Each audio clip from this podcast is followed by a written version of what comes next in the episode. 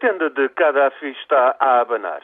Na segunda maior cidade do país, em Benghazi, algumas centenas de pessoas envolveram-se em confrontos com a polícia e outros manifestantes pró-governamentais.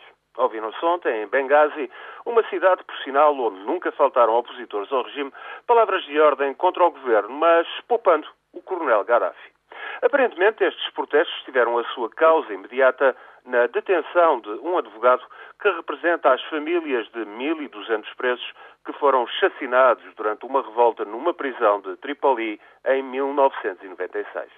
Para amanhã, entretanto, estão a ser convocadas via internet manifestações contra o governo.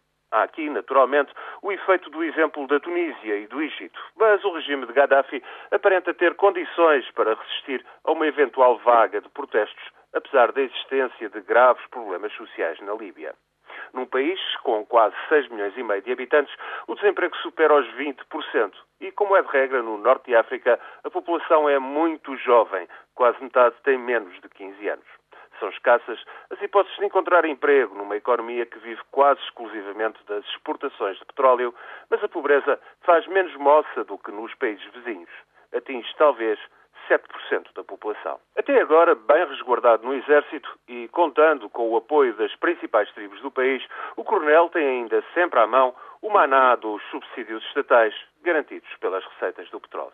A oposição a Gaddafi é essencialmente representada por militantes islamitas, mas a principal organização, o Grupo de Luta Islâmico da Líbia, renunciou à luta armada. Esta semana houve também notícia até de que uma centena de militantes islamitas teriam sido perdoados acontece com outras ditaduras, o regime tem um problema de sucessão. Gaddafi caminha para os 70 anos, está no poder desde 1969 e quem lhe sucederá é uma incógnita.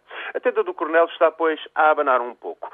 Gaddafi lamentou a queda de Ben Ali e Mubarak, mas diz firme no comando. Será, pois, precisa uma tempestade muito forte para afastar Gaddafi.